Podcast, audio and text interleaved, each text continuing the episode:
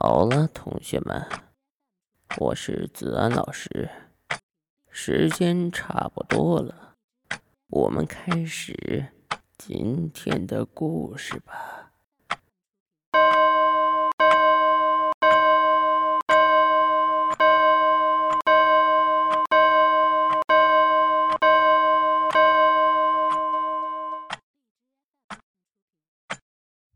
目睹殡仪馆之诡异事件。作者李非凡，播音子安。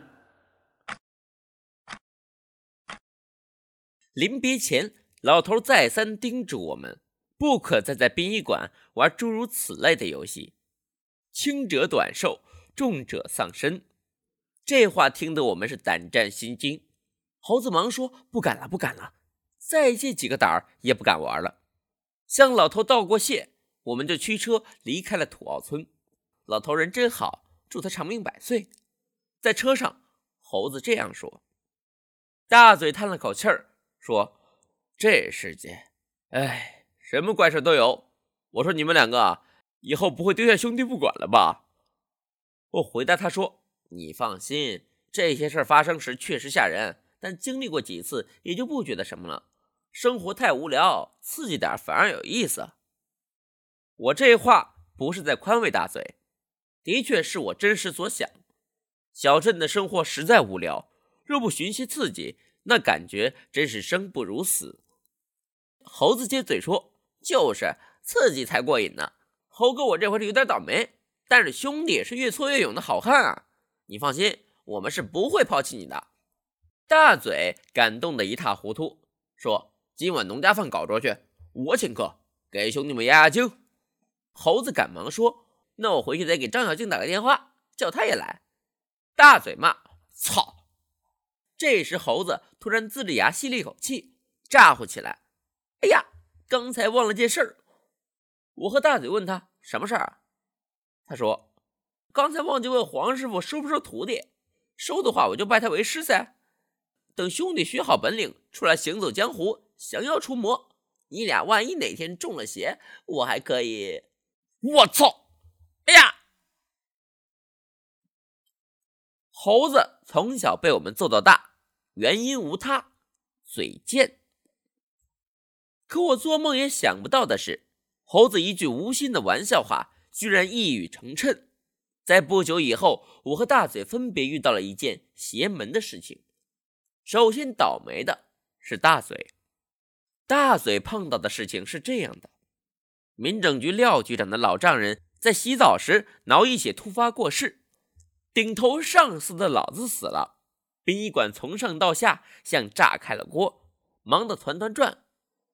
从送火化到布置灵堂，到追悼仪式，再到最后上山入土，每一个环节所长都要亲自督办，焦头烂额，忙了几天，终于圆满完成任务。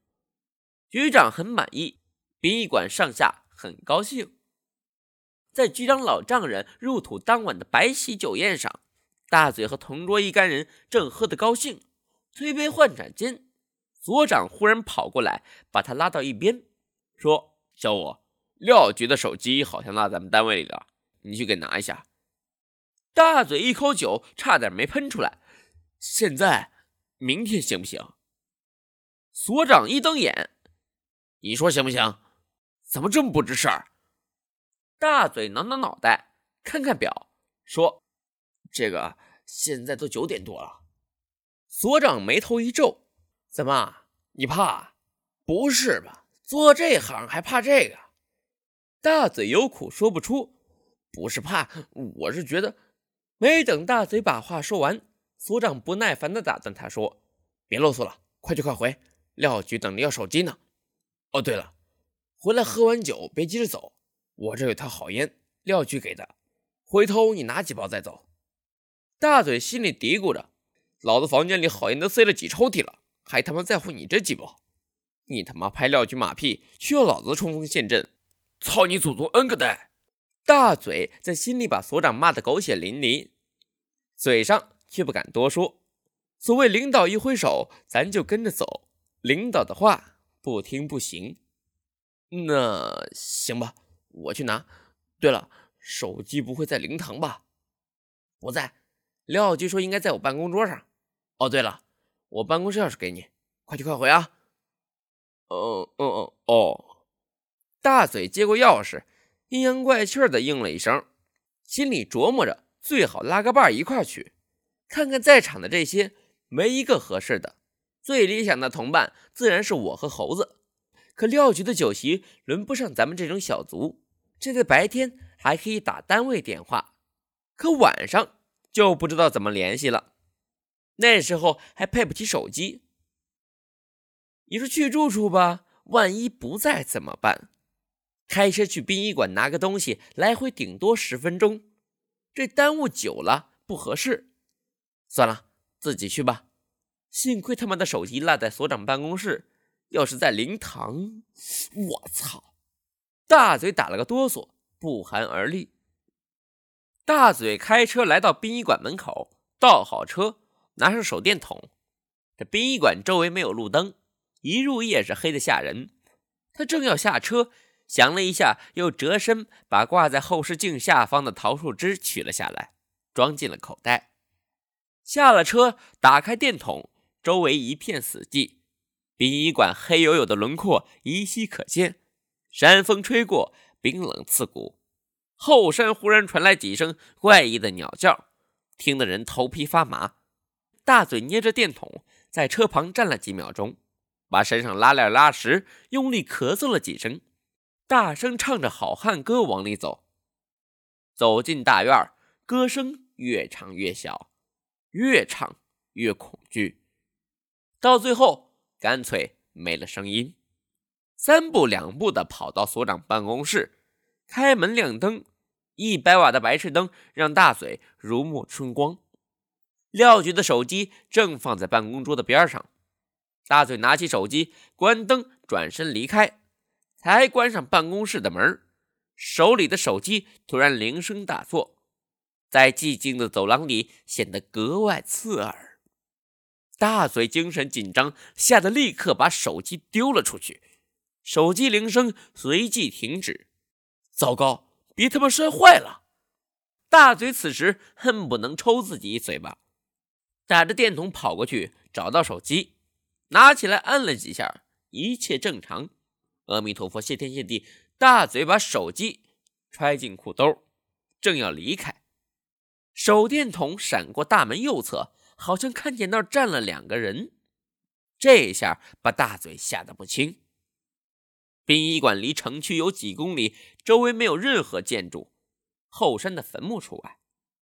这么晚了，除了鬼，还有谁会跑到这里来？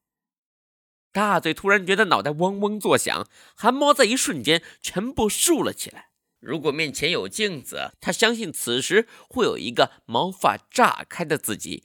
就站在面前，大嘴站在原地踌躇不前，直接走吧，可要经过那两人身边，这不确定一下是什么东西，哪敢靠过去啊？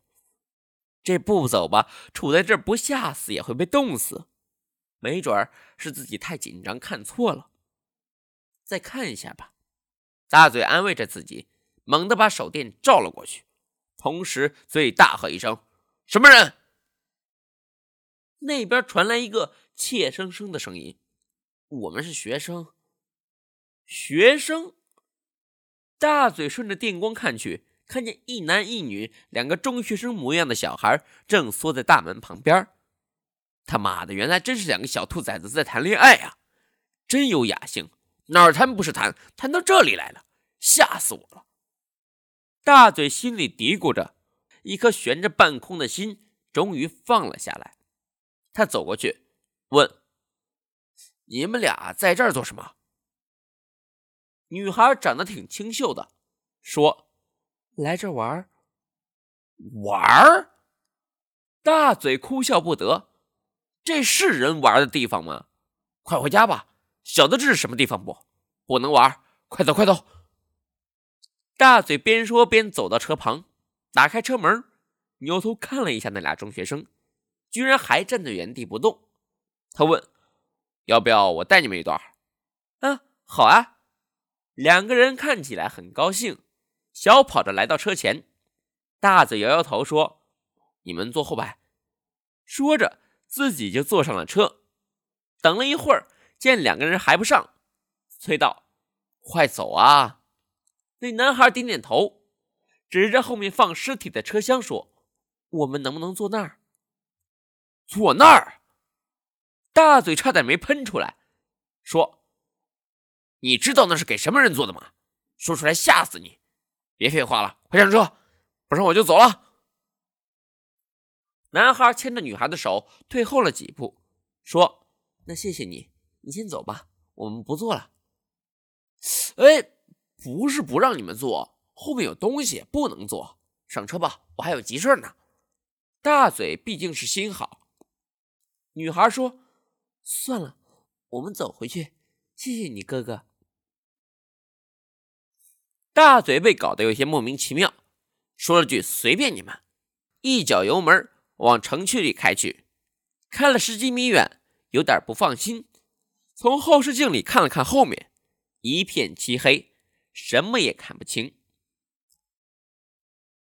第二天上午，大嘴来到单位上班，看到殡仪馆门口停着两辆警车，这里面乱哄哄的，有人在大哭大叫，几个警察正在进进出出。出什么事儿了？这满腹疑惑的大嘴在门口拉着一个认识的警察刘俊，问：“哎，里面出什么事儿了？”刘俊摇着头说。两个初中生，昨天晚上不晓得跑这里干什么，死掉了。两个学生死了，大嘴心里咯噔了一下，赶紧问：“是不是一男一女？”刘俊有点吃惊：“没错。”哎，你怎么知道了？大嘴说：“这两个学生我昨天晚上见过。”昨晚还好好的，怎么今天一大早就死了？非常感谢您的收听，如果您喜欢本故事的话，请点赞、关注、打赏一下。更多精彩内容可以关注新浪微博或加入听友群，精彩内容不容错过。